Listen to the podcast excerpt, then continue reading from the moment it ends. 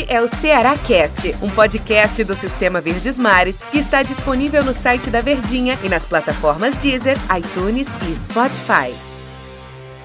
Olá, meus amigos, ligados aqui no Cearacast, um podcast do Sistema Verdes Mares de Comunicação, para falar hoje da grande vitória do Ceará diante do Bahia, jogando em Salvador, na Fonte Nova. E o meu convidado é o comentarista do Sistema Verdes Mares de Comunicação, Tom Alexandrino. Tudo bem, né, Tom? Tudo bem, né, Del? Tudo tranquilo? Abraço para você, Tom Alexandrino. Obrigado por ter aceitado o convite para estar tá aqui nesse Cearácast e falando dessa brilhante vitória do Ceará, né? 100% de aproveitamento fora de casa, hein, Tom Alexandrino? Dois jogos, duas vitórias, quatro gols contra o Vasco, dois gols contra o Bahia. E aí o Ceará cresce é, de produção e cresce também, quando eu falo em crescimento de tabela, é uma situação de que passa a estar na nona colocação com essa vitória diante do Bahia. Uma vitória incontestável, uma vitória que o Ceará foi teve o domínio da partida inteira. Como é que você observou esse jogo e esse resultado final do jogo, Tom? Odel, não é uma vitória, até falando pro torcedor também, não é só uma vitória pela vitória em cima do Bahia fora de casa ou a segunda seguida ou a segunda seguida fora de casa também, né? Eu acho que é a vitória da resposta do bom trabalho que faz o Guto Ferreira. Para quem talvez em algum momento contestasse o trabalho executado pelo Ceará, ou pela queda de rendimento nos últimos jogos, pela oscilação vivida, ou até mesmo talvez pela, pela opinião um pouco é, sem, sem, um, sem uma análise mais profunda do trabalho de que o Guto não tinha variação, ou que o Guto não estava conseguindo fazer mais o Ceará jogar, eu acho que é uma resposta para tudo isso, né?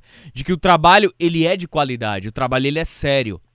O trabalho no Ceará em 2020 ele vem sendo bem feito. E aí eu acho que é uma resposta também esses seis pontos conquistados de que o desgaste atrapalhou muito a vida do Ceará na Série A de que o desgaste ele estava sendo muito acentuado. Você jogar o que equivale a um campeonato brasileiro inteiro de 38 rodadas em quatro meses, eu acho que acaba trazendo muitos prejuízos técnicos, físicos para a equipe dentro de campo. Você perde jogadores importantes, atletas com um rendimento um pouco mais abaixo. Então, eu acho que é uma vitória de que traça um novo perfil para o Ceará numa Série A de Campeonato Brasileiro. Tudo bem que a gente sempre tem em mente é sempre aquela conta mágica, né, dos 45 pontos de que o Ceará deve alcançar para permanecer de fato.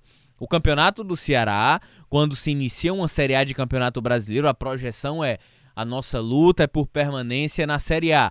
Porém, a gente sempre gosta de pontuar isso, de que o que vem à frente, ou o que vem a mais para o próprio Ceará no Campeonato Brasileiro, acaba sendo lucro. Mas eu diria para você, e é algo que a gente sempre vem conversando durante a semana no próprio show de bola, Del, torcedor, o Antero também, quando a gente está conversando aqui nos podcasts, de que o Ceará ele tem uma consistência de trabalho, tem um elenco qualificado, um time que joga coletivamente muito forte dentro de campo e que a luta do Ceará ela passa, na minha visão, muito, mas muito longe de ser uma luta contra o rebaixamento. E até mesmo o Ceará ultrapassa essa barreira, na minha visão, de ser uma luta também não apenas de permanência, mas uma luta para buscar um, um, algo a mais. Esse algo a mais é uma competição internacional, e essa competição internacional ela passa necessariamente pela Copa Sul-Americana. O cenário do Ceará hoje no Campeonato Brasileiro é de Sul-Americana. Se o cenário vai terminar dessa maneira, aí já é uma, um outro aspecto para a gente se analisar. Porém, o que a gente recebe de análise ou as impressões que a gente tem do bom trabalho bem feito é que o Ceará ele pode sim se consolidar numa vaga de Sul-Americana. Em novembro, o Ceará fez oito jogos. Agora, em dezembro, os cenários são de quatro jogos. Olha a diferença. Olha como isso faz diferença numa continuidade de trabalho que o Ceará tem numa Série A de Campeonato Brasileiro. Então não é só a vitória pela vitória. Eu acho que é a vitória que nos dá mais munição para analisar o Ceará da maneira como ele é ou da maneira que algumas impressões quando o Ceará teve um tempo para trabalhar à disposição, ele nos deu. Quando você fala que não foi só uma vitória pela vitória, Tom, claro que valeu três pontos, todos nós sabemos, né? Mas é, é, é uma vitória que, que mostra o trabalho realmente do Guto, na tua visão. O Guto começa realmente a mostrar o trabalho dele, tendo essas alternativas aí. Poxa, o que me surpreendeu também, eu queria pontuar essa situação, como o Saulo Mineiro tem entrado bem, né? Como tem dado ao Guto Ferreira uma situação de que é, ele pode contar sim com esse jogador para a sequência do Campeonato Brasileiro. Eu queria que você pontuasse sobre, o, sobre essa questão do Saulo Mineiro e sobre essa questão da vitória. É, é uma situação que a gente pode dizer o Guto tem 80% aí, 90%, tá crescendo na mão dele o time? Del, se a gente pegar o cenário, eu acho que o melhor cenário é analisar os dois jogos né, que o Ceará teve. Contra o Vasco, onde o Ceará precisava reconquistar uma confiança perdida, e contra agora o próprio Bahia, que é a continuidade do trabalho do jogo contra o Vasco, né? Pra gente poder entender esse cenário. Em nenhum momento nos dois jogos o Ceará passou sufoco. Ah, o Vasco chegou a fazer um gol de pênalti, pá. Mas não ameaçou o Ceará. O Ceará fez dois jogos fora de casa. O Ceará jogou distante da Arena Castelão por dois momentos contra duas equipes ali, talvez de confronto direto, e que a vitória ela é extremamente fundamental para que o Ceará não perdesse oxigênio na competição. E aí ele vence os dois, dominando a partida, sendo muito pouco ameaçado oscilando muito pouco dentro da partida e controlando as ações. Um Ceará que conseguiu conciliar o equilíbrio. O equilíbrio que a gente fala é marcar muito bem, marcar com consistência, praticamente não ceder espaços aos adversários e atacar com propriedade com envolvimento, com dinâmica, com toque de bola, chegando bem e com inteligência ao ataque. Então é um Ceará cada vez mais equilibrado e isso sim tem sinais de trabalho do Guto Ferreira muito forte. Outro sinal importante para a gente ressaltar do próprio Guto Ferreira é o Saulo Mineiro. A vontade com que ele entra em campo, ou a vontade em que ele tenta demonstrar qualidade, em que ele quer mostrar serviço ao treinador, isso é um cenário de confiança. Isso é um cenário de que o, o jogador olha pro treinador e olha, porra, eu tenho que correr por esse cara. Eu tenho que me doar por ele. Eu tenho que mostrar para ele que eu sou útil. Então isso só dá ainda mais características de que o grupo do Guto está nas mãos do Guto e trabalham para ele e por ele também. Queria que você pontuasse duas situações também de jogadores, né? Thiago Panhussá, que você até falava no show de bola durante a semana, né? Que o Ceará comprou os direitos econômicos do jogador, foi um investimento e aquele de investir em jogador com uma idade mais avançada, e você explicou a situação. Queria que você pontuasse aqui no nosso Ceará Cast.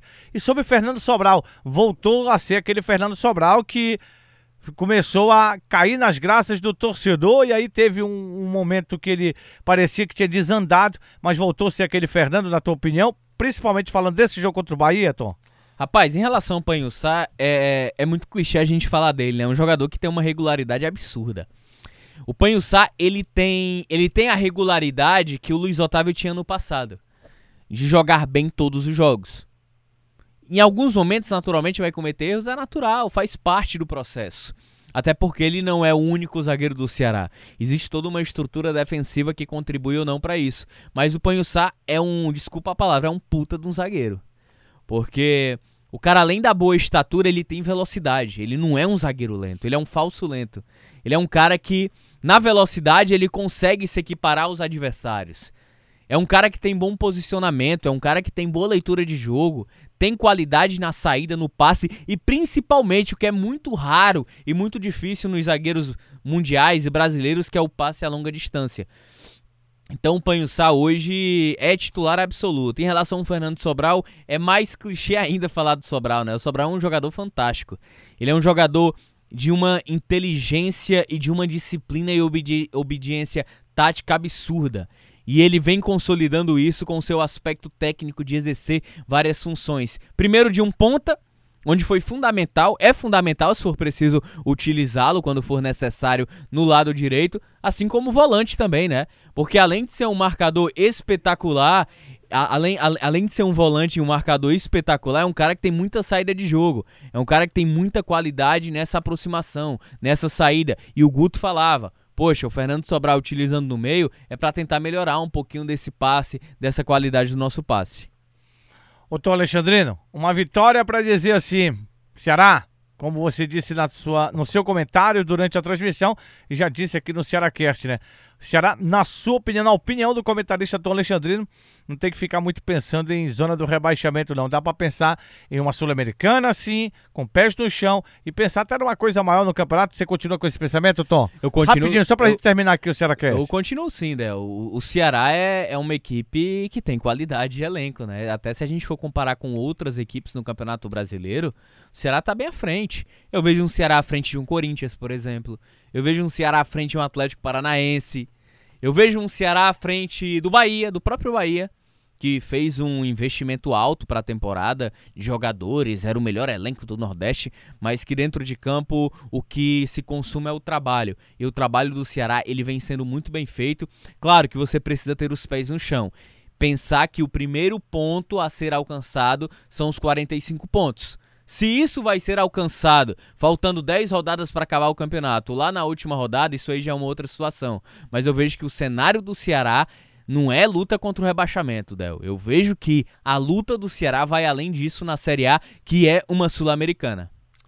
Valeu, Tom Alexandrino. Obrigado por ter aceitado esse convite de estar aqui comigo no Cearacast. Valeu, Del! Foi bom demais, hein? Valeu, galera! Bengala neles, vovô! Eita. Tchau, galera. Um abraço. Este é o Ceará Cast, um podcast do Sistema Verdes Mares que está disponível no site da Verdinha e nas plataformas Deezer, iTunes e Spotify.